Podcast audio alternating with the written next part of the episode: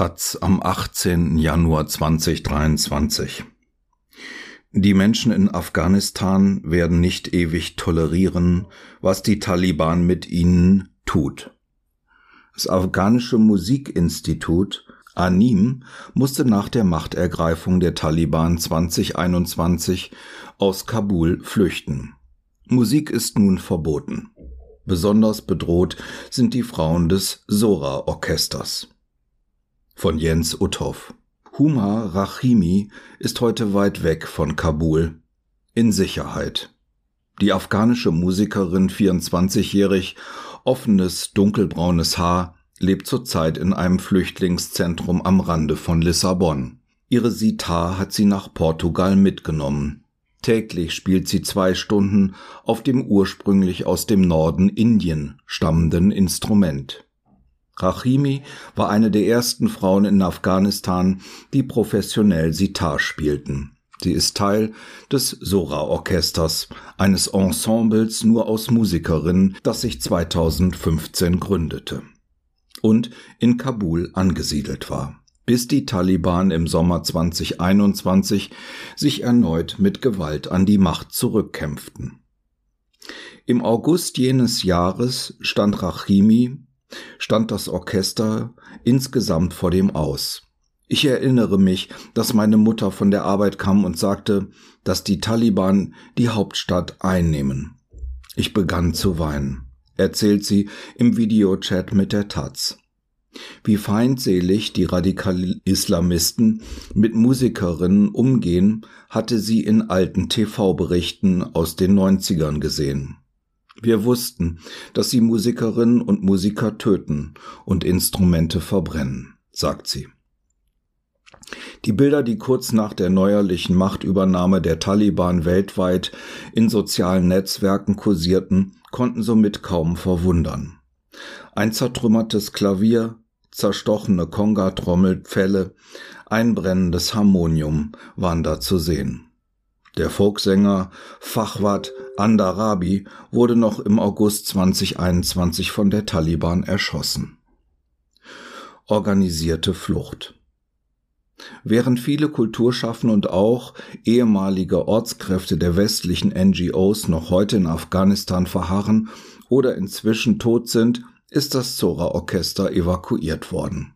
Gemeinsam mit dem Afghanistan National Institute of Music, ANIM. Das Zora, benannt nach einer persischen Musikgöttin, ist Teil des Anim. Gegründet wurde das Nationale Afghanische Musikinstitut 2010 von den afghanisch-australischen Musikethnologen Ahmad Samast, der es bis heute leitet. Samast organisierte die Flucht. Fast alle Anim-Mitglieder konnten außer Landes gebracht werden. Zunächst gelang es ihnen ins katarische Doha auszureisen, ehe sie Mitte Dezember 2021 nach Portugal kamen. Insgesamt 273 Musikerinnen und Lehrerinnen sind gerettet worden. Rund 170 von ihnen leben bis heute in Portugal, die meisten in der Stadt Braga. Samast hatte unter anderem die USA, England und Deutschland um Asyl für seine Musikerinnen und Lehrerinnen gebeten. Portugal hatte sich als erstes Land bereit erklärt, diese aufzunehmen. Das Anim stand immer für die kulturelle Öffnung Afghanistans. Es ist das Lebenswerk des 60-Jährigen. Samast ist ebenfalls im Zoom-Gespräch zugeschaltet. Er meldet sich aus Australien, wo er in den frühen Nullerjahren promovierte und immer noch regelmäßig ist. Ich kehrte 2008 zurück nach Afghanistan. Durch die Gründung des Anim habe ich erkannt, wie viel die Musik der jüngeren Generation Afghanistans gibt, wie viel sie zur Transformation der Gesellschaft beitragen kann. Ganz oben auf seiner Agenda stand von Beginn an Kindern und Frauen den freien Zugang zur Musik zu ermöglichen. Für mich waren das Lächeln und das Glück der Kinder beim Musizieren immer die größte Motivation, dieses Institut zu leiten. Da die Taliban Musik in ihrem radikalen Hirngespinst als unislamisch ansehen, war ihnen das Institut von Anfang an ein Dorn im Auge. Ende 2014 verübten sie während einer Aufführung in Kabul einen Terroranschlag auf das Musikensemble und auf Samast. Er überlebte, verlor aber vorübergehend sein Gehör. Nach der neuerlichen Machtübernahme 2021 haben die Radikal-Islamisten das Musikmachen und den Besitz von Instrumenten erneut verboten. Für junge Frauen wie Huma Ramini bot das Anim einst die Möglichkeit, sich in ihrer Heimat professionell mit Musik zu beschäftigen. Rachimi stammt aus Tacha im Norden Afghanistans. Sie kam erstmals in Berührung mit Musik, nachdem sie als Kind in einem Waisenhaus von Kabul unterkam. Als Zehnjährige konnte sie durch jenes Waisenhaus eine Reise nach Italien unternehmen, wo sie sich in die Musik verliebte, wie sie sagt. In Kabul erfuhr sie dann als Jugendliche von der Existenz des Anim. Dort absolvierte sie ihre musikalische Basisausbildung. Danach studierte Rachimi in Indien. Nachdem sie nach Kabul zurückgekehrt war, arbeitete sie schließlich selbst als Musiklehrerin und erteilte Mädchenunterricht. Ihr liebstes afghanisches Musikstück? Das ist das Lied Ana Ana. Es klingt so toll auf der Sitar. Es macht Spaß, das zu spielen.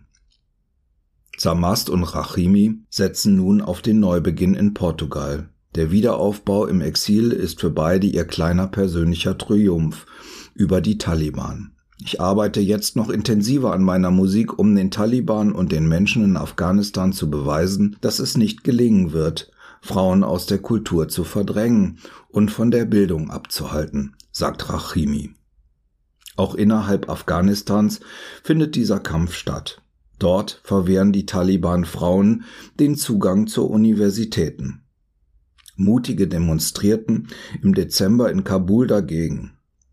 Die Situation in Afghanistan verschlechtert sich von Tag zu Tag, sagt Samast. Den Frauen wird jede Freiheit genommen. Afghanistan wird erneut zu einem Gefängnis für unsere Schwestern, Mütter, Ehefrauen und Töchter. Kultureller Genozid. Samast nennt die Taliban-Diktatur sehr bewusst ein Cultural Genocide, er spricht etwa über den Umgang der Islamisten mit ethnischen Minderheiten wie den Hazara, Tadschikinnen, Turkmeninnen und Usbekinnen, denen das Land weggenommen wurde. Der Musikwissenschaftler kritisiert deutlich die internationale humanitäre Hilfe in Höhe von 37 Millionen Euro, die nach Angaben der Taliban direkt an die von ihnen kontrollierte Zentralbank geflossen seien.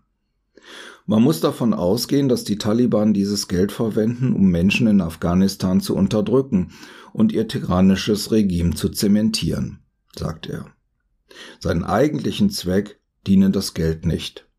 Die vielfältige Musikkultur Afghanistans, ob es sich um klassische Musik, Folk und Pop handelt, gelte es nun in der Diaspora zu bewahren. Wir begreifen Musik als grundlegendes Menschenrecht, sagt Samast. Jeder Mensch, egal in welchem Land, sollte das Recht haben, sich durch Musik auszudrücken und Zugang zu den Sprachen der Musik zu haben. Dafür setzen wir uns ein. Die klassische afghanische Musik basiert dabei auf Hindustani-Musik Nordindiens. Wie in der indischen findet man auch in der afghanischen Musik die Melodiestruktur des Raga sowie Tarana-Gesänge, auch die Ghazal-Gesänge, wo die ihre Ursprünge in der persischen Liebeslyrik haben, finden sich in traditionellen afghanischen Songs. Daneben gibt es die populare urbane Musik, die in den größeren Städten gespielt und gesungen wird, so wie regionale ethnische Musik. Eine Blütezeit erlebte die afghanische Musikkultur vor der sowjetischen Invasion in den 1960ern und 1970er Jahren.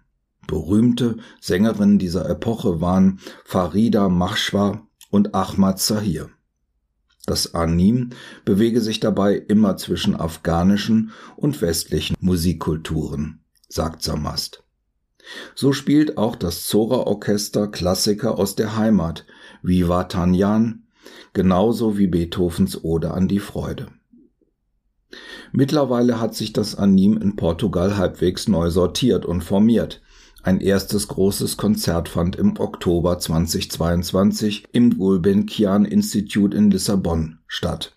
Musikerinnen des Orchesters tourten zuletzt durch Frankreich, Deutschland, den Niederlanden und Belgien. Das Zora-Orchester muss sich erst noch neu finden. Doch auch das Frauenensemble soll bald wieder international Auftritte geben. Wir reformieren Sora momentan, sagt Samast. Eine portugiesische Dirigentin hat die Leitung übernommen. Wir hoffen, dass Sora in sechs Monaten wieder öffentlich auftreten kann. Dem Orchester geht es auch darum, Zeichen zu setzen.